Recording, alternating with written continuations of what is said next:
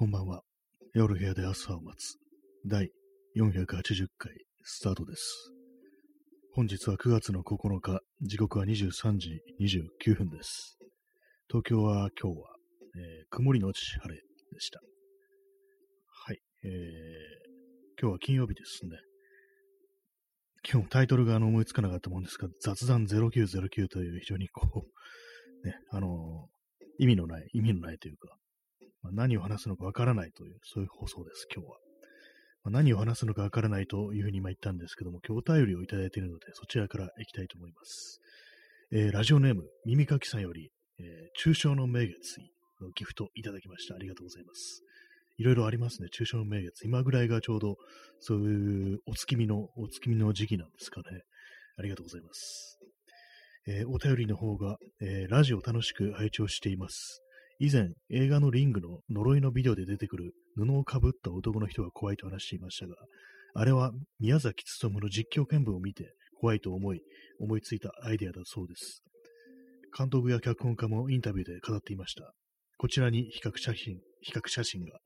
言って、この次にあの、ツイッターの、こう、つぶやきの URL があるんですけど、私確認したんですけども、あの、ひろあきさんというね、方で、これ映画関係の方なんですかね。この2020年8月25日の、ね、こう、ツイートなんですけども、え、内容がですね、あの、リングの呪いのビデオの指差し男は宮崎努が実況見分した時のニュース映像がモデルになっているの、モデルになっているというのを最近知ってゾッとしました。キモいと書いてあり、そしてその映画のね、こう、その、ビデオの呪いのビデオの中で指を差すシーンと、こうその実際のその宮崎努ね、この、ね、子供子供のね、こう、誘拐してなん殺害しちゃってそういう事件のね、こう犯人ですけども、が実況警部の時にこう、白い布というか多分なんかジャケットみたいなものですね、これね。白いま服を頭からかぶって、まあ、顔見られたくないからなのか、それとも、こう、雨が降っていたのか、どっちかわからないですけども、まあ、そういう風に感じで、こう、白いね、服を頭からかぶって、こう、指だけを、指をさしてると。で、その白い布の、ね、衣服の下から、こう、人差し指でこう指をさしてる、その手だけがこう突き出ている、ぬっと突き出ているっていうね、そういうね、こう、映像ですね。これ私は初めて見たと思います。確かそうなんですね。これ、ここからまあ着想を得て、その映画の中のね、あれですね、出てきたんですね。ありがとうございます。ここの情報は全然知りませんでした。なんかこれね、なんか本当こう、怖かったんですよね。なんか、なんか不気味だなぐらいの感じは思ってたんですけど、まさかこう、宮崎進ね、こういうあれだったとは知りませんでした。ねえ。ありがとうございます。ね、これなんかこういう情報、ねな、なんでこんなの思いついたのかなっていうね、ことは若干思ったんですけども、ねコーヒーを飲みます。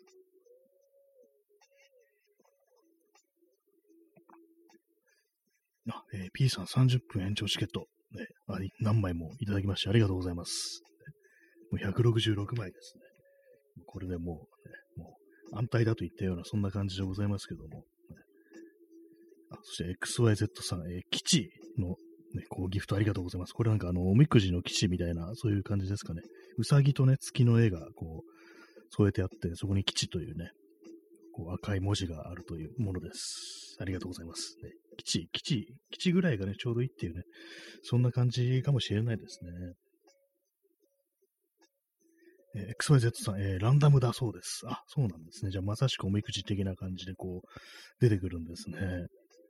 基地、基地、基地でよかった。今日じゃなくてよかったって感じですけども。えー、まあでも今日だったら今日で、あの、いや、ここちょっとね、怖い話から、ね、始まったという今日の嘘にちょっとね、ちょうどいいというか、なんか似合ってるっていう感じにはなるかもしれないですけども、ありがとうございます。はい。あリリングのね、その、ね、指差し男、呪いのビデオの中に出てくるね、指を差してる男、ね、宮崎努だったんですね。いろいろなんかね、こう思いつくものですね、本当にね。リングって1998年なんですね。結構もう、かなり前ですけども、私見たのがね、ほんとなんかこう、一昨年ぐらいで、結構もう最近なんですよ。それまでなんか全然見たことなくて。えー、そして見てみたらね、その貞子よりもなんかその呪いのビデオ、ね、貞子本人よりもね、その謎の映像みたいな方がちょっと怖くってね、それでまあ、そのね、こう、元ネタがなんと宮崎勤だったみたいなね、そんなことがね、今、判明したということでね。まあ、宮崎勤といえばなんかあのー、ね、刑務所、収監されてる時に描いた絵もね、なんかありましたけども、ね、あれもなんかちょっと怖かったですね。なんか、なんどう説明していいかわからないですけども、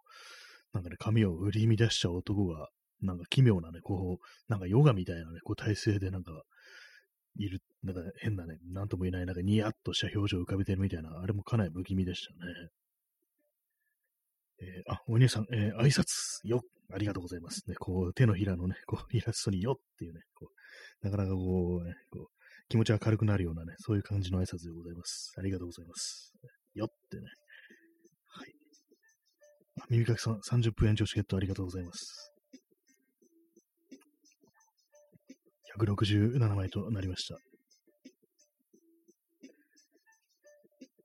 えー、まあ、そんなわけで、昨日はなんかこう話すことがこうなくて30分でこう終わったんですけども、なかなかね、やっぱこう毎日毎日やってると、時折そういう感じで何も 本当に話題がないみたいなこともあって、あれですね、まあ今日もね、まあないといえばないんですけども、えー、なんかここ数日、ここ数日天気が悪くって、雨、雨模様で、ななんかこうちょっとね、気持ちが塞ぐようなそんなとこありましたけども、明日はね、明日はどうなんですかね。明日はちょっと晴れるみたいな感じですけども。えー、P さん、えー、80時間以上の耐久配信。80時間となるとかなりもうあれですね、あのー、ね、72時間とかなんかそういうのあったような気がするんですけども、なんかテレビとかでね、そういうので、80時間ってなるとかなりもうそこを超えてる感じで、でも数日ずっとやり続けるということで、ね、っぱ寝るんでしょうか？寝ないんでしょうか？寝なかったとしたらもうこれはもう、ね、気絶するまでの配信っていう、ね、それか、あるいはなんか拷問か、あるいはなんかね、覚醒剤か何かをこう、打ちながらじゃないととてもできないような、そんな感じがするんですけども、ね、80時間ずっと起きてるっていうね、80時間って何日なんですかね ?5 日ぐらいですかね ?1 日まあ24時間だから、ね、こういう時、まあ、あの、非常にこう、ね、計算が遅いというか、計算できないというか、まあ、そんな感じの人間ですけども、80をね、こう24で割ればいいんだって、そういうことがあるのでね。3日間ですね。3日間です。すっとなんかあれでね、こう言っちゃいましたけども。まあでもね、3日間寝ないってことしたことないですからね。1日ずずっと寝ないってことも多分やったことないと思いますね。やんない方がいいんでしょうけども。多分ね、ないないと思います、私は。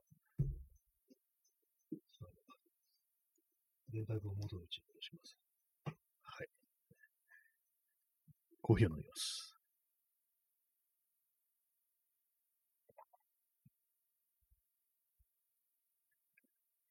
はい、え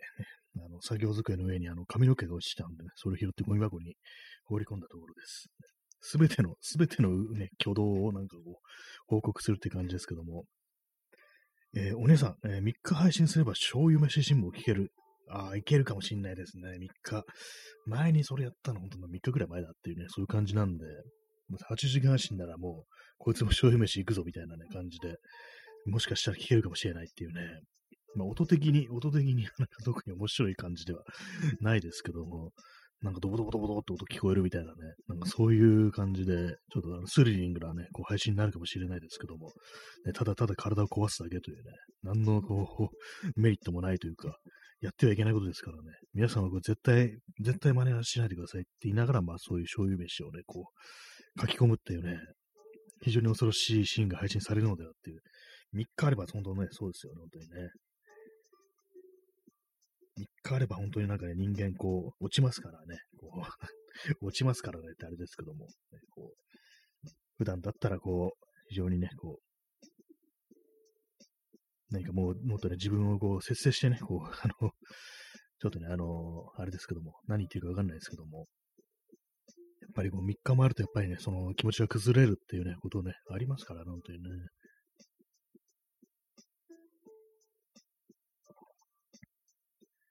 ねえチャンスさん、えー、この人3日出てないんです。しかも醤油飲んでるんですって。これ、と通報します。ちょっとあれですね、あの、変なおじさん的なね、感じですね。この人3日寝てないんですってね、そうです。私が3日寝てないおじさんですっていう、ね、醤油飲んだおじさんですみたいな感じになりますけども、まあ、通報、通報ものですね。これ、醤油はちょっと通報ですね。3日寝てないっていうのもあれですけども、まあ、醤油はちょっと通報されても仕方ないというね、感じですけども、死んだらどうするというね、感じでございますからね。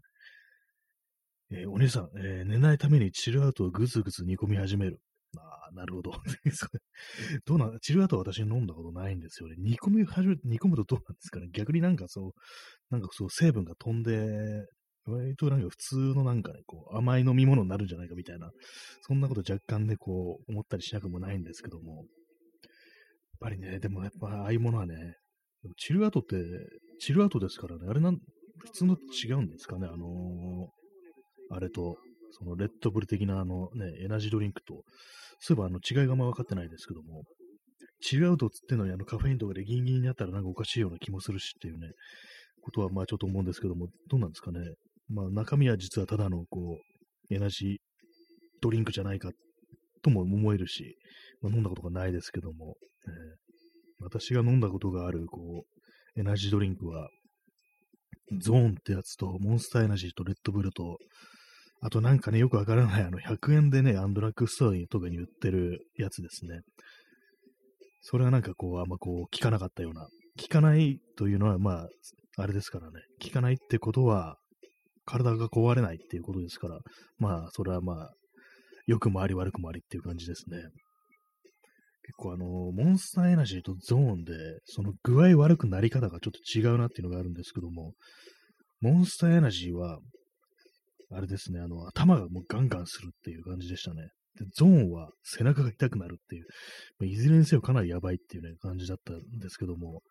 まあまあね、飲まない方がね、いいですよね、本当にね。でもね、やばさで言うとなんかあの、あれですね、背中が痛い方がね、ちょっとやばいかもしれないですね。だからゾーン、ゾーンはちょっとあの、飲ま、飲まない方がいいなっていうような感じでね、ちょっと思ってるんですけども、えー、怖いですね。背中が痛いって、一体どういうことかって感じですけどもね。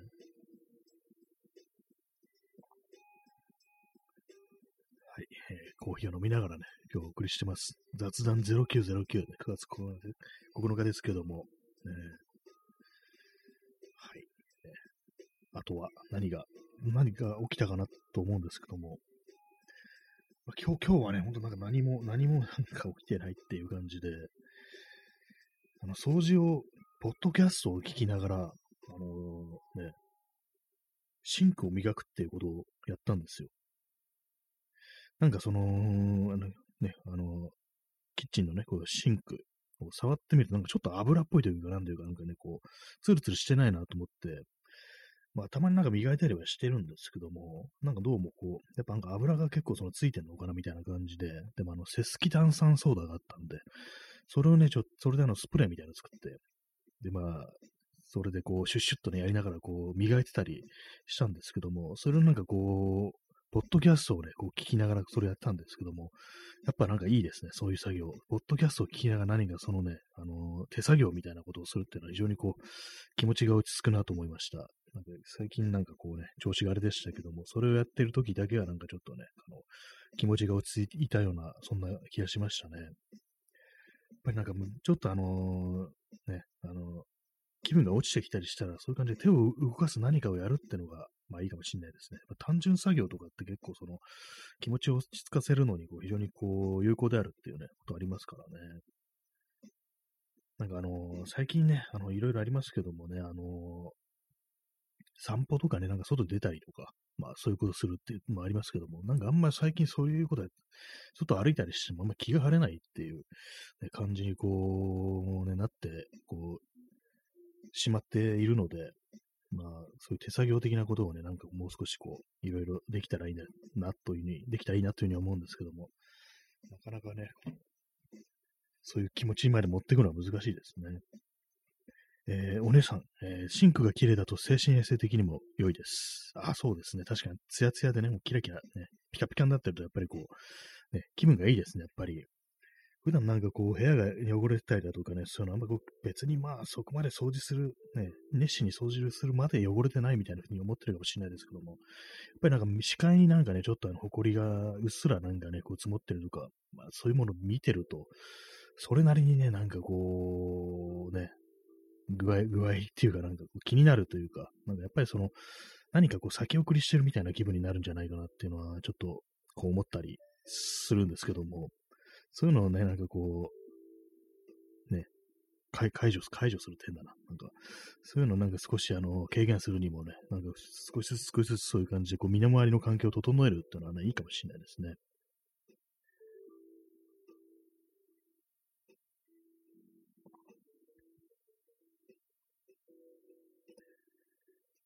い。えー、まあ、そのようなね、ことなんですけども、ことなんですけどもっていうね、ちょっと座りをします。なんか今日はあれですね、なんかだるい、だるいですね。なんか足が妙にだるいような、そんな気がしてるんですけども。最近なんかあんま運動してないですからね。もうやっぱり毎日なんかこうス、スクワット的なこととかね、こう、した方がいいのかもしれないです。本当なんか、筋トレ的なこと、本当一切しなくなってしまったので、これはなんかね、本当やった方がいいなっていうふうに思うんですけども、なんかもう完全な習慣としてね、こう、なくなってしまったので、ぱり何かこう、あれですよね、条件反射的にそういうのやるぐらいな感じで、ちょっと自分でなんかこうね、工夫して、こう、あれをやったらなんかちょっと体を動かすみたいな、なんかそういう感じの節目節目でなんかそういうことをやるっていうふうに、なんかちょっと習慣づけられないかなっていうふうに、ちょっと今、ふと思ったりこうしたんですけども、えまあ前はもう少しね、やってたんですけどもね、なんかちょっとあの、なまってきたなと思うと、やっぱりその腕立てだとかね、こう腹筋ローラーとか、そういうことやってたんですけども、なんかもう最近ここ数年でなんか一切そういうことがなんかなくなりましたね。まあ、全部こうコロナのせいにしてるというね、そんな感じなんですけども、まあなかったとしてもね、そんな感じになったかもしれないですけどもね。今日もね、あの、iPod からね、こうワイヤレススピーカーにつないだ、ね、BGM をバックにお送りしてますけども。ですね、あの、今日はあの少しあのスピーカーのこう位置を変えてるんで、いつもより音が、音の入り方が違うかもしれないです。なので正解がね、わからないです、本当にね。まあ、このスマートフォンでなんかね、こう、こういう配信をやるにしても何かこう、そのオーディオインターフェース的なものをこうつなげてね、そこからなんかこういろいろ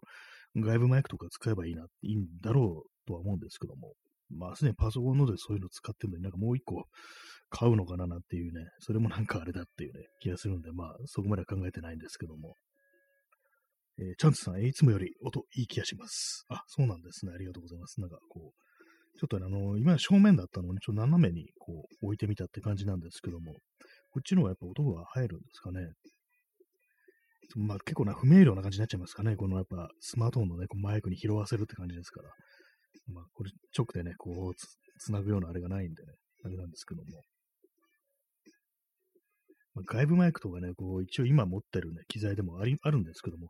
なんかすごい音がちっちゃいんですよね、それ使うと。まあそれもある、あるので、こう、普通にまあスマートフォン本体のね、こうマイクで拾ってるというね、そんな感じの放送です。あの、前も言いましたけども、本当最近のスマートフォン音はいいですね。なんか多分 iPhone だと思うんですけども、他のね、人の放送と聞いてるとなんかすごい音がいいなっていうふうに思うことがあって、私はなんかその、大したことない安い端末を使ってるからなのかもしれないですね。でもあんまりこう音がいいとねなんかね、こう、拾ってはいけない音も拾ってしまうんじゃないかみたいな、そういう感じってちょっとね、あったりするんですけども、結構ね、その音のいいね、こう、ね、機材でこう配信してる人が、こう、ライブ動画やってると、なんかね、ヘッドホンとかイヤホンで聞いてると、本当になんか、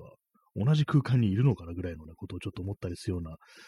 ちょっとびっくりする時あるんですよね。まあ、例えば、その、配信してる人の後ろであの、外から音がするだとか、あのー、救急車のね、サイレンとかそういうものが聞こえてくると、まあ、あれっていうね、なんか自分も同じ空間にいるような気がするっていうね、いないんですけども、なんかそういうのありますね。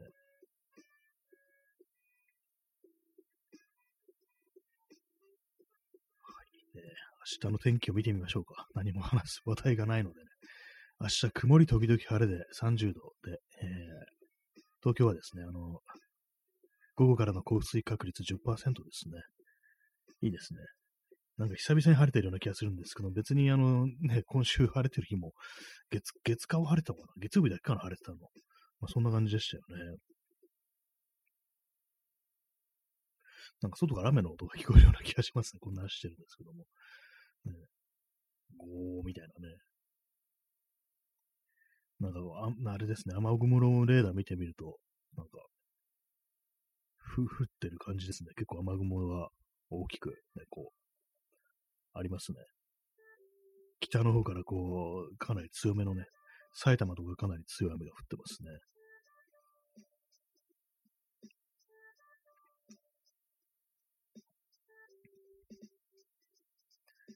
コーヒーを飲んでます。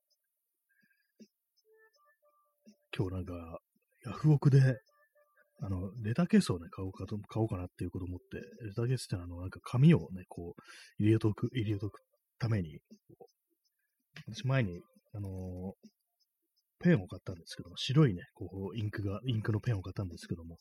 まあ、それであの、黒い紙にね、それなんか書こうかなみたいな感じでね、こうやってるんですけども、その黒い紙ね、を入れておく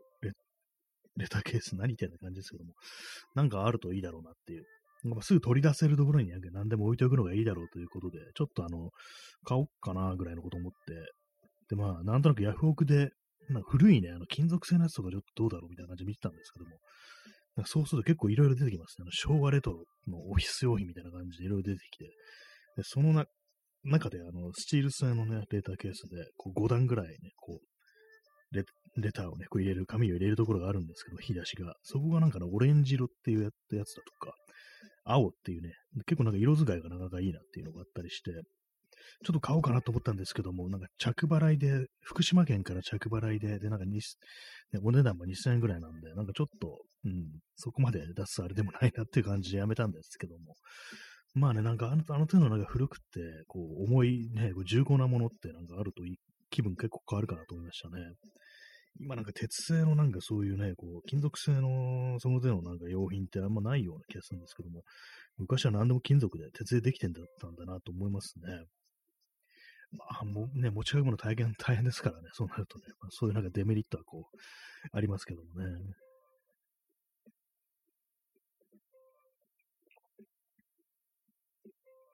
まあ、レターケースといってもね、あれなんですけどもね、置き場所ね、置き場所もね、大事ですけども、まあ何でもすぐに手が伸ばせて、手がね、手に触れられるところにあって出せる。まあ何ね、まあこのラジオのね、こう、放送のマイクとかマイクアップについてるし、いろいろなんかこう、手元でなんかこう、なんでもこうね、こう作業机で全部完結させようと思うと結構難しいというか、なんかね、こう収納って、ね、割となんか今更ながら難しいなと思うようになってきました。今までなんかその、何でもしまっちゃえばいいというふうに思ったんですよね。でもそれ間違いだ、間違いでしたね。しまうだけじゃなくて、すぐに取り出せるようなね、こう、感じになってないと、それはなんかもうね、こう、使わないもん、使わなくなっちゃうっていうね、ことが思うんでね、ことそういうふうに思うんで、ね、こう、やっぱり、アクセスのしやすさってものは大事だなというふうにね、こう思いましたね。えー、チャンツさん、えー、しまっちゃおうね。あれ、ボノボノのね、しまっちゃうおじさんっていうやつですよね。しまっ、しあのね、あのしまっちゃうおじさんはなんかこう、出すことはあんま考えてない感じですからね。なんか僕もそれこそあの、監禁するみたいな、感じのニュアンスになっちゃってますけども、しまっちゃうおじさんもいいけれども、ね、ちゃんと出せるようにね、なんかこう、取り出しちゃうおじさんもね、ちょっと大事かもしれないですね。えー、耳かきさん、えー、昔は本棚や事務机も金属製が多かったです。実家ではよく磁石でメモを止めたりしていた記憶があります。あ、そうですね。机もなんかね、スチールでしたよね。なんか昔、ほんとなんか重かったなっていうね。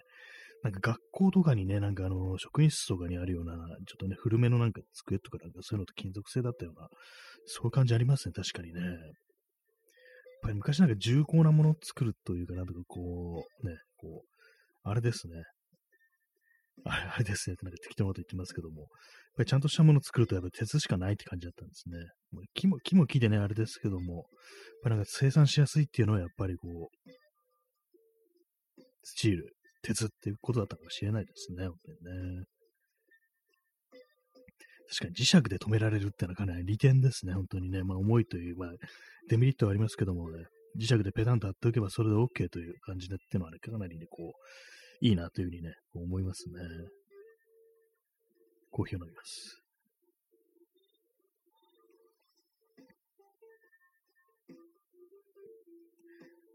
はい。えー、まあ、ね、鉄ね、鉄。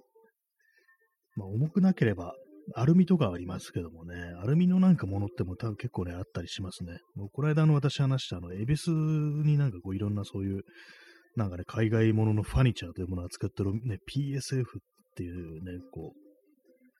ななんとかなんとかファニチャーという、そういうね、まあ、ストレートなこうお名前のね、なんかこうお店なんですけど、たまに私そこを見たりするんですけども、結構ね、金属製のね、やっぱそのスチールのキャビネットとかあったりして、その中で結構アルミのね、アルミのとかステンレスのこうものもあったりして、まあ、なかなかね、こういいなと思うんですけども、やっぱりね、なんかこう、目目立つというか、なんか一個それあってもっていう感じがして、なんか全部それで揃わないとなんか割となんか違うかな感じになりそうだなみたいなことは思うんで、実際買ったことはないんですけども。まあでもなんか金属とかね、なんかちょっとしたもの金属でこうやっていくとね、気分は変わるかもしれないですね。筆箱とかね、なんか金属ってのもいいかもしれないですね。ちょっとした小物を置いておくトレーとかが金属であるとか、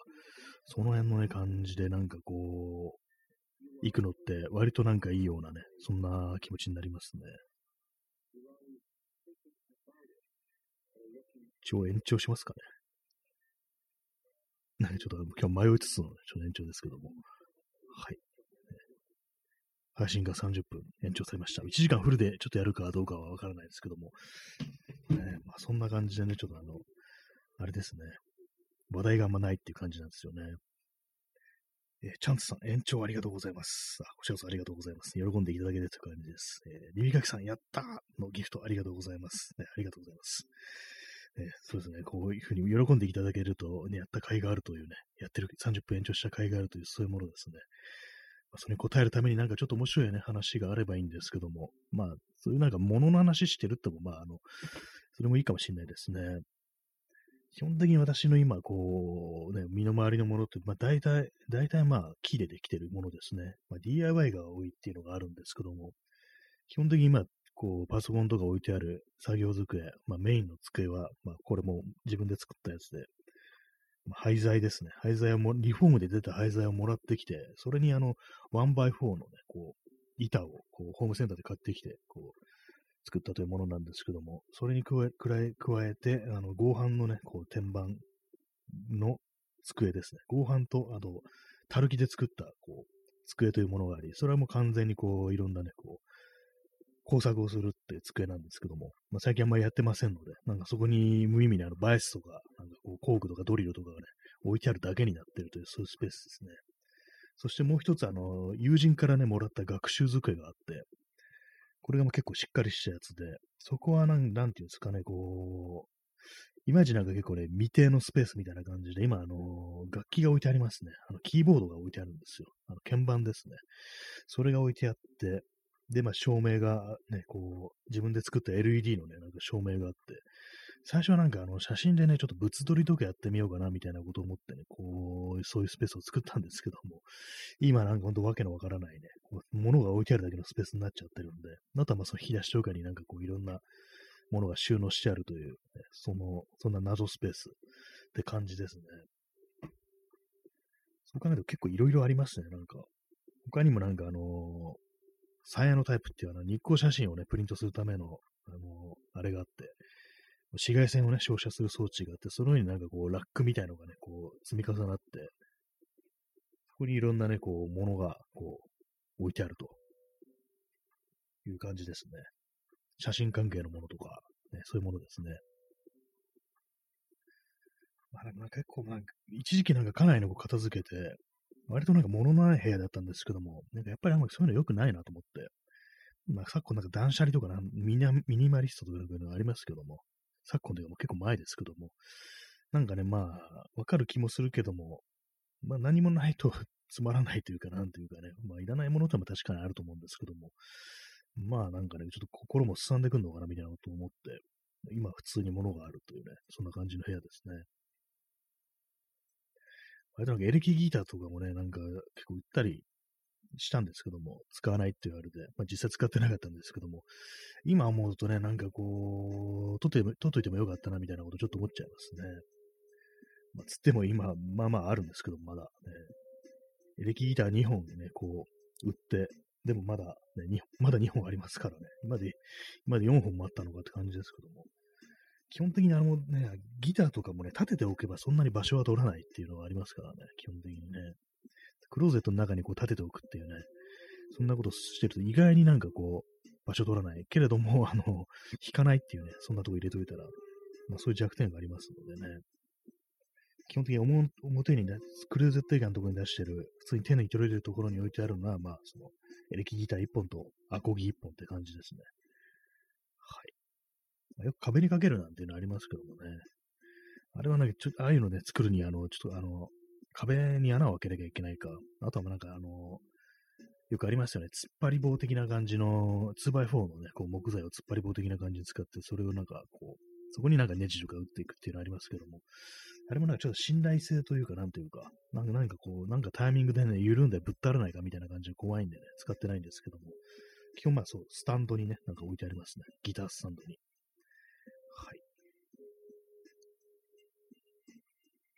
そういえば一時期なんかギタースタンドを自作しようかななんて思ってたことを今思い出しました。結構何本かね、こう、ギターがあると、全部なんか一ところに、こう収納しておいた方が、こう、いいんじゃないかなみたいなことを思って、ね、作ろうと思ったんですけども、忘れてましたね。まあ別にいらないかもしれないですね。まあなんかいろんなことがね、こうやりかけのままになってます。結構古いね、エレキギターもあの塗装を剥いで、ね、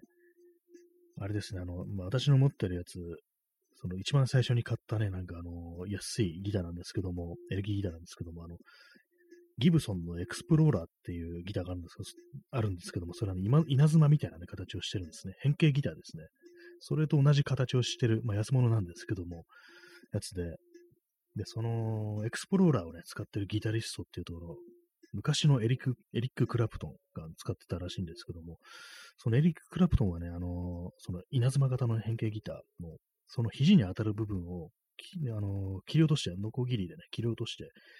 ね、こう短くしてるっていうか、取り回しやすくしてるっていうね、そういうのがあるんですけども、そのなんかエルボーカットっていうんですけども、エクスプローラーのエルボーカットモデルなんつってね、こう、そういうことやってるらしいんですけども、それをちょっと真似してみようかなみたいなことを一時期ちょっと思ったんですけども、その肘の部分ね、切り落として、で、まあ、その塗装も剥いで、こうちょっとナチュラルな感じの色にしてみようかななんてことを思ってたんですけど、その一切手をつけてないですね。結構私、あの、ギターね、弾くんですけども、あれなんですよね、あの、なんか、電気配線、配線系がない、ちょっとあの、なんか、よくわかんなくって、苦手なんですよね。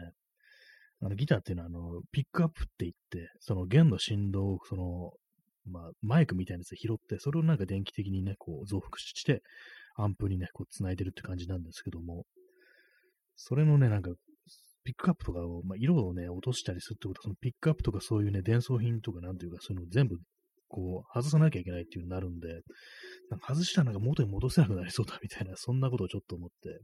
まあ、勉強すればいいんですけどもね、そういう回路とかそういうものをね、どうしたらいいかっていうのは、勉強すればいいんですけども、なんかやっぱりそれがなんか少しハードル高くて、一切こう手をつけられてないですね。まあ、今インターネットとかありますからね、そういうものもなんか学ぶこともね、簡単に学ぶこともできると思うんですけども、やっぱりなんかちょっと億劫っていうか、なんか電気的な部分をちょっといじるのってなんかちょっと怖いんですよね、なんか私は。それもあって、こう、やってないですね。なんか、なんか怖いっていう、それ一点で。考えてみると、私のね、なんかこう、あれやろう、これやろうとか、そういうので、なんかあれやって、これやって、なんか失敗したらどうしようとか、壊したらどうしようっていうね、あの、そういうふうに思うことが結構あって、なんかもったいないなっていうね、ことをちょっと、最近思わなくもないんですけども、ね、なんかね、こう、そうなんですよ、チャレンジ精神ちょっと欠けてるっていうのがありますね。たとえぶっ壊したとしてもいいじゃないかとか、まあ、だったらまあ壊さないようにいろいろ勉強すればいいじゃないかとかね、まあそういうのはあるんですけども、なんかどうどうにもなんかその、あれなんですよね、その冒険心に欠けてるところがあると、チャレンジ精神に欠けたところがあるというね、まあそんな感じの人間なんですよね。コーヒーを飲みます。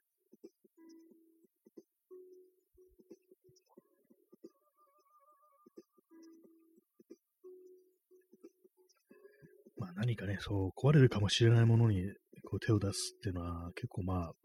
難しかったりしますけども、これがあの、コンピューターとかね、あの、パソコンとかそういうものの画面の中で起こることだったらまあこういろいろできると。失敗してもあの実物が壊れるわけじゃないっていうね、そういうのがありますからね。そういうのが、そういうのだったらまあ少しはなんかこういろいろやってみようかな、みたいな気持ちにはなるんですけども、どうもその実物、ね、こう、実体というものをなんかこう壊してしまうっていうのがなんかちょっと怖いというね、そういう感覚がありますね。それにしちゃあの DIY とかはやるんですけどもね、木とかをね、なんかこういじったりするのは別にいいというね、そんな感じですね。まああれなんですよ、そうやっぱりこう、あれが、あれが、あれってなんだ。電気的なものがやっぱちょっとね、怖いっていう、そういうのがありますね。ハンダ付けもね、なんかやったことはあるんですけども、それはなんかちょっと、必要に駆られてっていう感じで、あの、ギターのね、エフェクターというね、あのものがあるんですけども、それあの、エレキギターとかにかませて、こう、ね、こうケーブルとケーブルの間に繋いで、こう、そこからまあ、またアンプに繋いでっていう感じで、まあ、音を、音をいろんな感じでこうね、変化をさせるというね、ものなんですけども、それこそあの、ね、エコーをかけたりとか、まあそういうのもあるあったり、とあれですね、あの、歪ませたりというね、まあ、非常に大きい音出したいとかそういう時に使ったりするんですけども、それをね、なんか自分の持ってるやつを、まあ、これも全然使わないからもう売ろっかな、みたいな感じで、ほんと数回しか使ってないから、まあ、誰かに使ってもらうという感じで売ろうとしたんですけども、その前ちょっと電源でチェックしようっていう風にやってたら、どうも入らなくて、音がなんか出なくて、中開けてみたら、そのハンダがね、ハンダが外れてるっていう、そういうことがあって、その時はなんかこう、自分でね、全然こう、ハンダ付けとかやったことなかったんですけども、それは自分で直しましたね。まあ、特にその後、ね、こう、売ってクレームが入るということはなかったんで大丈夫だとは思うんですけども、まあ別にね、ダメだとしても直せるような人が買っていったのかもしれないですけども、私のなんかその、ハンダ使った体験というのはそれだけですね、本当にね。な、なんでね、こう、そうなんですよね。その電気的なことなんだよ。ちょっと本当なんか苦手意識があるという感じで、えー、まあこれでなんかこう、もう少しあのスタジオとか入る機会があったらもう少しやるのかもしれないですけど、ね、こう本当なんかこう、全然やってないですからね。たまになんかスタジオとか入ってでかい音でね、なんか楽器を鳴らすっていうのはちょっとやってみたいなっていうふうに思うことがあるんですけども、もう本当に、なんで5年ぐらいもうやってないですからね。2017年ですね。こう一応私あのバンドをやってるとかたまに言うんですけども、ね、最後に練習したの2017年とかですからね。どんだけ昔だよって感じですけども、えー、たまにでもなんかもう、でかい音出したいなみたいなね、ことは思ったりします。はい。えー、やっぱでかい音出すとなんか自分がなんか楽器上手くなったような気がするっていうのちょっとあったりして、実際まあそんなに変わってないんですけども、ね、そういうのもあるんでね。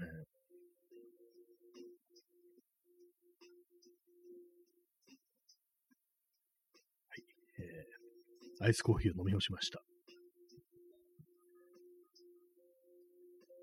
まあ、いろいろね、直したいもの、直したいものかなんだろう、直すというかなんかね、改造したいもの、いろいろあるような気がするんですけどもね。あれですよね、バッグのね、バッグにちょっとなんか気の利いたペイントとか、ね、絵でも描きたいなっていうのもそうですね。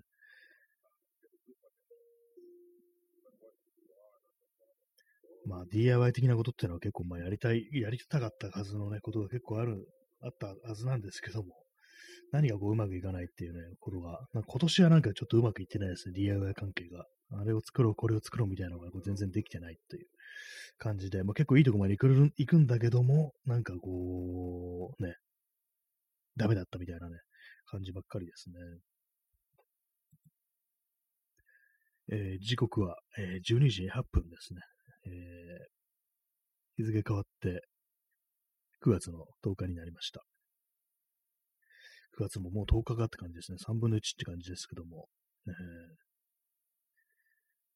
この間、あのー、国立美術館の前を通ったんですけども、そしたら、あの、ゲルハルト・リヒター展っていうのがやってて、なんかちょっとちらっと見てみたんですけども、見たったのは、あの、その、あれですね、何がやってるのかというね、そういう案内みたいなのを見たんですけども、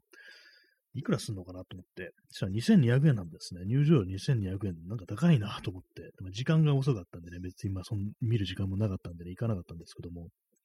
どうなんですかね、この美術展ってものってなんかあの、2000超えることはなかったような気がするんですけども、2000円超えること、どうなんですかね。なんか昨今、こう、ね、超え超えてるの割にあるな、みたいなね、ことがあったりして、あんま行かなくなりましたね、そういえばね、なんか美術館みたいなところもね。昔はなんか結構割と定期的にこう言ってたんですけども、最近はなんかあの、あれですね、写真、写真展というものに行くようになってから、なんか美術館あんま行かなくなってる気がします。写真ってなんかいっぱいありますからね、基本的にね。あれはなんか本当にこう、まあ、無料で入れるところも非常に多いですしね。ああいうものなんか見てると、なんか美術展とかいうものに少しあの、なんか行かなくなってしまうっていうのはありますね。よっぽどなんか見たいってものじゃないとなんか行かないみたいなね、感じですね。え P さん、え金持ち以外は文化に触れるな。まあなんかそういうところありますよね、最近のね、感じ。ね、どうなんですかね。他の国はなんかもう少し安いぞみたいな話はまあ聞いたりはするんですけども、あと特にね、あの、学生とかになんか非常になんかすごく開かれてるなんていうのは、まあ、その外国ではあるなんてね、こと聞くんですけども、日本でそういうのもあんまこう聞いたことがないですね。まあでも、そのゲルハルト・リヒターっていうのはなんかあの、学割っていうんですかね、なんかそういうので、なんかあの1000円ぐらい安くなってたような気がします。あの、裏は取れてないです。裏は取れてないって別に普通にね、こう、あれなんですけども、ね、ウェブサイト見りゃいいんですけども、なんかね、もうそう、2000、ね、2200円とか高いなってやっぱ思っちゃいますね、本当にね。別に他のね、他のことで別にね、2000円とかね、使うことも、まあ、あるとは思うんですけども、なんかこう、まあ、映画とかでもね、まあ、2000高い。まあ、え私映画見に行くとき、本当なんかあの、サービスでみたいなやつしか行かないですからね、安い、ね、1000いくらの時しかね、フルで払うことってあんまないと思います。まあね、そういうものもね、ありますからね、何かこう、やっぱそういう、だんだんだんだんなんか高いなと思って、こう、足が遠ざかるみたいなね、感じになっちゃいますね。えー、耳かきさん、えー、美術展はここ数年結構高くなってますね。海外の有名アーティストは結構ね、上がってます。2500円とかもありました。ああ、そんなに上がってるんですね。2500円はまあ、ねえ、しますよね、ほんとね。やっぱりね、海外、そうですね、海外の有名アーティストが結構高いという印象、まあ、ゲルハルト・リヒターってね、そうですよね。まあ、よく 知ら知らないですけども、そうなんですよね。有名なアーティストってのはやっぱりこう、お値段、まあまあするみたいなね。昔なんかでもほんと1000ね、1200円とか、1500円か。1500円ぐらいでまあ大体まあね、あったと思うんですけども、なんか妙に上がってんなみたいなね、ことはね、ここ数年でやっぱそうなんですね。嫌な時代ですね、本当にね、なんか、えー、どうしてもなんかね、ちょっと前と比べたら足遠ざかるみたいなことがあるんじゃないかなと思うんですけども、ね、行く人のね。まあでも結構ね、あのー、金券ショップとかね、割となんかその手の展覧会でみたいなものって割となんか安く売ってたりするなんていうね、ことをこう、前なんかツイッターで言ってる人がいて、たまにこう見るんですけども、やっぱりなんかあれですよね、あの、ね、み、み、あの、狙ったものがあると限らないですからね。そういう感じでなんかちょっと難しくあるんですけどもね。えー、耳かきさん、えー、カウスの展示は2500円でした。まあ、2500円も高いですね。カカウスという人は私はこう、知らないんですけども、ちょっと検索してみます。カウス。カウス師匠とかなんか、お笑い芸人ができましたね。中田カウスボタン、これじゃないですね。これじゃないですね。カウス、展覧会で検索せるのか。展覧会。カウス。東京ファーストってもの、KAWS、カウ、カウズってのが出てきましたね。これなんかあのー、森アーツセンターギャラリーというところで、こう、ね、あったあ。人の名前ではないみたいですね、どうやらね。あ、違うのかなでも、あ、カウ、カウズっていう、まあ、アーティストの人らしいですね、僕なんか、あれですけどもね、なんか、あわあわしながら話してましたけども、高いですね、これね、あのー、見てると、2500円で、平日2500円で、あ、右客さん、あ、それです。あ、そうですね、カウズっていうね、どうも、そういうアーティストのカウズって名前、名義がカウズって名義で、本名はブライアン・ドネリという人らしいです。アメリカの人らしいですね。グラフィティアーティストとして頭角を表したという、そういう人で、ね。えー、あ、耳かきさん、えー、P さん、えー、お二方からね、KAWS ということでね、そういう、ね、名義、名義というか、なんかアーティストネームらしいですね。でこ土日だと暖かくなって西な武家になるっていうね、なかなかね、こう、高いですよね。特殊な、特殊な体験って感じになりますよね。なんか普通になんか展示見に行くとかいうね、そういう感じじゃないですよね。まあ、これなんかいろんな立体とかね、なんかいろんなのたくさんあるということで、まあちょっとあの、ね、かなりこう、手間のかかった展示っていうのはそういうのありそうですけども、ねえー、P さん、えー、文化もスタグフレーション。な本当そんな感じになってますね、基本的に。もうすべてが、すべてがこう上がっていく一方でありっていうね、ところですからね、なんか本当に嫌ですけども、えー、賃金とかは特に上がることもなく、ね、むしろ下がるみたいな感じで、物の値段とかね、そういうサービスの値段はどんどん上がっていくみたいな感じっていうのは非常にこう、嫌な気持ちになりますけども、ね、そんな中でその文化的なね、ものもね、あれですね、上がっていくと。え P さん、えサブウェアのカウズの T シャツ買っておけばよかった。サブウェア、サブウェアという、まあ、ブランドからカウズの T シャツが出てるんですね。そのままなんか読み上げたようなね、あのあの、喋りになってます。コメントをそのまま読み上げたような感じのあれになってますけども、サブウェアというブランドを知らなかったですね。カウズってもあれですね、なんかあの、エイプ、ベイシングエイプとか、なんかそういうものと、なんか関係してるみたいですね。全然知りませんでしたね。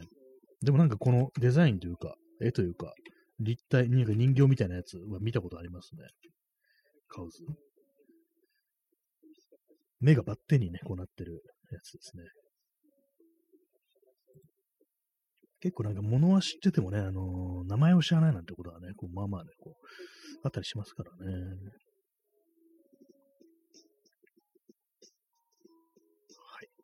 カウカウズ、カウズさんのね、お話でした。お話でしたって感じですけども。えーまあ、いろんなね、こういうのありますけども、結構フィギュアみたいなのをね、こう出してるアーティストっていうのも、まあ、結構ね、いますよね。あのなんていうんですかね、あのー、テディベアみたいな感じのおお人形さん、お人形さんっていうか、なんていうか、ありますよね。あれもなんかいろんなこうデザインの、あれね、こう、アーティストのデザインしたそういうものっていうのが、こういうね、いろいろこう、あったりしてて、なんか元ね、元が何なのかよくわからないんですけども、なんかいろんなの出てるなぐらいのことを私は思ってますね。ちょっと何言ってるのかね、これは今、あの絵も何もなしに、写真も何もなしに語ってるとね、ほんとなんかわかりづらいと思うんですけども、まあなんかね、こういう人がいるというね、ことなんです。はい。えー、0時17分ましたね。土曜日ですね。明日なんかこう、ハードオフとか行って、なんかそれこそレーターケースみたいなのをちょっと探すかみたいなことも少し思ってるんですけども、ね、わかんないですね。なんかこう最近、あんまこう、出てないなっていう。出てないこともないですけども、なんかこう、はっきりとした目的をね、持たずに出ることが、いや、そうでもないか。持ってるような気もしますね。先週何をしてたのかな？思い出せないですね。あ、P さん、えー、30分延長チケットありがとうございます。もう168枚です。ね、170の大台が近づいてまいりましたけどもね。ありがとうございます。はい。先週何をしたか私は覚えていない。ね、何なんですかね。こういう時、なんか大体、あの、写真をね、写真を撮っ、何を撮ったかはね、こう、自分のそのハードディスクを見るんですけども、去年、去年じゃない、あの先週は何も撮ってないような気がします。ね、まあでもなんか、ね、週1ぐらいではなんかね、あれですよね、人と会う機会みたいなものってなんか設けたいなとか、まあ思うんですけども、なかなかこうあれですよね、本当にこう、出て出てこないですよね。出てこないというか、なんかこう、記録がなんか湧いてこないというか、なんかね、こう、やっぱり、あんまりね、こう人を誘わないということにちょっと慣れてしまったなみたいなね、なんか結構街の姿勢みたいになっちゃっててよくないなっていうことはね、周りに思ったりしてますね。先週あれですね、あれ、ああのー、それこそあの、世界堂とか行って、あの、ペンを買ったりしてたかもしれないですね。あとなんか写真展も行ったような気がします。行ったような気がしますって、なんかもう大丈夫かって感じですけども。えー、P さん、えー、コロナ、まあ、結構簡潔な、簡潔なコメントいただきましたけど、そうですね。まあ、要はコロナというね、そうですね。やっぱ、そう気持ち的になんかあの、最近ちょっと慣れちゃってて、あんまこう、ね、言葉にしてなかったですけど、確かのコロナで避けてるんだってありましたね。自分で今気がつきました。なんでそういうね、あんまこう、出てないかって言ったらやっぱそうだっていうね、ありますからね。まあ、もともとその飲食店とかほとんど行かないものですから、まあ、それは別にまあ大丈夫なんですけども、まあ、なんかどうしてもさ、人がたくさんいることところっていうのはちょっと避けようかなみたいな気持ちにはなってきますからね。それもあってね、なんかこう、どうも、見てない、じゃない、あんまこう出かけてないみたいなね、あんま誘ってないみたいなね、そんな感じになっちゃいますね。まあなんか外をね、こうふらふらっとするのだったら、まあ別に全然こう問題ないのかな、問題じゃないないんじゃないかなってことは思うんですけども、やっぱりでもそういうのってなんか自分だけそういうふうに思っててもあれですからね、まあ、なんかそれにあのコンセンサスを得れてないといけないという、同意がね、得れてないといけないということですから、ね、こう、まあそういうこと考えてるといろいろなんか億劫になっちゃってっていうね、ことはまあまあね、ありますよね、本当にね。まだまだね、なんかこう全然こう、なかなかこう、終わりの見えないというか、まあ、これずっとこうじゃないのみたいなね、感じに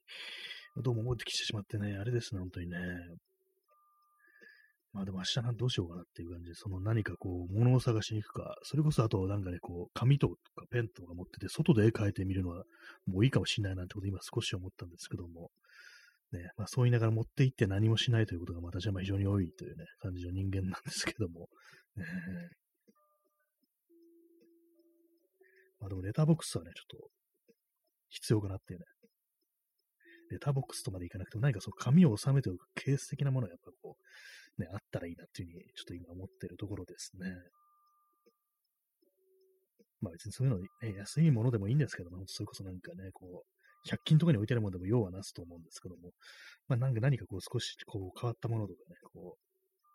う、置いてあるとやっぱその気分がこう上がるっていうのはね、こう、ありますから、なんかやっぱそう気分的な面でなんかちょっとは、物、物じゃないや、なんかちょっと上げていくものをなんか部屋の中に置くってのはまあいいのかなっていうふうにちょっと思ったりしてますね。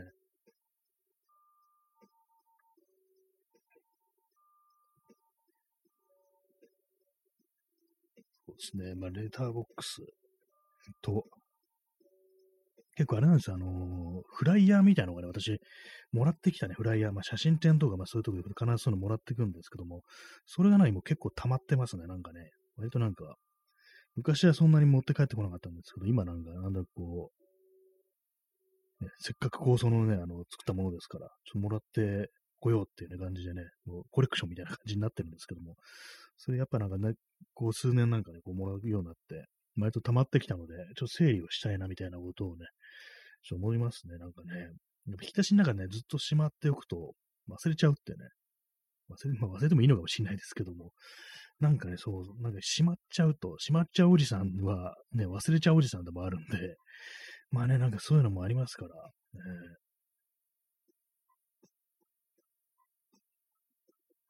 とは何かあったかな？特に必要なものはそんなにはまあないんですけども、えー、たまに何かこう、あれなんですよね。ちょっとしたあの、それこそね、あの、ヤフーショッピングだとか、ヤフーオークとかでなんかね、クーポンみたいのがあったり、ポイントとかがあったりすると、なんか必要なものないかなみたいな感じで割となんか探したりするんですけども、まあ別にそんないんですよね。そんな、そんな必要なものってないですから。今のね、状態でまあいっちゃいいんですけども、まあなんかね、もう少しこう整理をしたいみたいな気持ちはこう、ありますのでね、なんとかね、こうしたいですね。あれですね、あのーまあ、去年ですね、これ買ったのは、あの、粘土をね、100均で粘土を買ってきて、ね、なんかこう、まあ、この放送の、私のなんかアイコンにしてるなんか謎のなんかね、こう、まがいもののキティちゃんみたいな、ね、そういうのがあるんですけど、こういうのをなんかこう、粘土で作ったらどうかなみたいなこと思って買ってきたんですけども、一度もこれね、開けてないですね。これ乾燥してもうダメになってんじゃないのみたいな、100均のもんですからね。ちょっと今見てみますけども、一応そのビニール袋みたいなのが入ってるんですけども、いろんなね、色とりどりのカラー粘土がね、固まっちゃってんじゃないかな。今、触ってるんですけども大丈夫っぽいです。乾燥はしてないです。やっぱ、あの、ちゃんと、ちゃんとね、あの放送されてますので、密閉されてるので大丈夫みたいです。これもなんかね、なんかただただ置いてあるっていう感じでね。まあでもなんだろう。ね、作っ、なんかあの立体って作ると、かさばるっていう弱点があるんですよ。今、蓋閉めました。まあ、そういうのもあるんでね、なんか何かこうね、作った絵がなんかうまくいかなかったし、これいらんわみたいな感じになった時に、でもなんかこう、そういうなんか立体のものって捨てるのには忍びないみたいなね、気持ちになる。まあちょっとぬいぐるみとかね、ああいうものも結構捨てるのって結構勇気いりますよね。私、ぬいぐるみ捨てたことないですけども、なんかそういうこともあってね、なんかこの開封するのがなんか少しこうハードルが高くなってるのはそういう気持ちもあるんですよね。これでも作ったものに何かしらこう命が吹き込まれてしまうんじゃないかみたいな感じで、それでね、なんかこう、その後まあ捨てることができないというね、捨てたら戻ってくるみたいな、いつの間にか、ね、そんな、ちょっと怖い話になっちゃいますけども、そういうことをなんか想像してしまって、このカラー粘土で何かを作るということがなんかこうできたいっていう風になってますね。特に可愛い、可愛らしいものを作ってしまうとね、特にあの、ね、心が痛みますから、捨てるときにね。あれですね、あのー、ぬいぐるみとかたくさん持ってる人ってどうしてるんですかね？捨てる、捨てないのかもしれないですけども、ね、人にあげたりするのかもしれないですね。なんか羊毛フェルトとかさありますけども、ああいうものもなかなかね、なんかこう、ね、結構変な意味でハードルがちょっと私の中ではこう、高く感じられるというね、そんなところがありますね。まあでもね、100円でね、100円でカラー粘土売ってんだって感じですね。12色セットだから結構色あるんですよ、これ。まあ、音楽が止まりました。毎度ね、この、この時間に音楽が止まるというね、放送です。まだあの、あれです、あの、プレイリストを見直してませんね。なんかこう、最近ちょっと今週なんか結構ね、すべてがめんどくさい的な感じになってますね。割となんか良くない感じで、あんまこう元気ないですね。本とかも読めてない、あんま読めてないし、一応なんか今ね、こう読み進めてる本があるんですけども、それもなんかかなりこう時間かけちゃってて、しかもな、どういう内容の本を読んでるかっていうと、結構あの、自己啓発っぽい内容で、あの、これはね、友人に勧めてもらったんですけども、あの、先送りをしなくなる本っていう、そういうのを読んでるんですけども、その本をね、読むことを先送りしてるっていう状態になってて、ちょっとやばいですね。でも今日はあの、ね、こう、ちょっと読んでね、あの、だいぶ終わりの方に近づいてきたんですけども、なんかあれなんですよね、こう、内容、言ってることが結構ね、これはなんか役に立つみたいなことあるんですけども、割となんかその文章がなんかあんまこう、こなれてない感じがあって、そこでなんかちょっとあの読むのが、あの、ちょっと突っかかりながら読んでるっていう感じになってますね。なんかね、こう、私なんか、一回、一旦引っかかると、なんかなかなかこう、先にこう、読み進めることができないなっていうね、そんなことがあるんでね。はい。ね、まあでも、もう、もうそろそろ終わりそうなんで、読めそうですけども。ね、先送りをしないっていう本をね、先送りするというね、なんじゃそれって感じですけどもね。時刻は0時27分ですね。残りの、残り時間、もう2分を切りましたけども、まあ、そんな、えー、花の金曜日ということなんですけど、皆様いかがお過ごしでしょうか。今日はあの10名の方にお越しいただき、我慢強い方が8名残ってらっしゃるということで、ね、こう、ありがたいです、ね。まあまあでもね、10人って言ったら、割とたくさんいますからね。いつも思うんですけどもね、この8名というね、こう、数字、の他にもあのアーカイブとかでね、聞いてられる人も、まあ、いますからね、まあ、この数字が全てではないという感じなんですけども、なんかね、こう、ね、いつもありがとうございますというね、そんな感じでございます。はい。えー、ね、そんな日ですけども、皆様いかが、ね、お過ごしでしたでしょうか。まあ、XYZ さん、月のうさぎありがとうございます。本当に、まあ、あれなんですね、月見のね、月見の季節、季節っていうか、まあ、時期なんですね。うさぎでね、うさぎ、しかも結構足をなんかね、こう、ピョンとなんか投げ出すような感じの可愛いウサギですけども、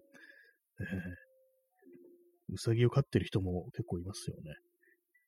何言ってんのかって感じですけども。あじゃあ、今日は、今日はでも曇ってるか。明日はなんかこう、ね、いい感じの月が出るんですかね。ちょっと長めに行ってみるっていうのもいいかもしれないですね。なんかそういうこう、理由がね、あるんだったら、外に出る、外に出る理由としてね、そういうのをね、こう、持ってくるのもいいかもしれないなというふうにこう思いますね。はい。というわけで、えー、本日9月9日、日付変わって9月10日の放送、えー、第、えー、480回、いかがでしたでしょうか ?480 回ですね。ね、どこまで行くのかという感じですけども、まあ、そんな感じで本日もご清聴ありがとうございました。それでは、さようなら。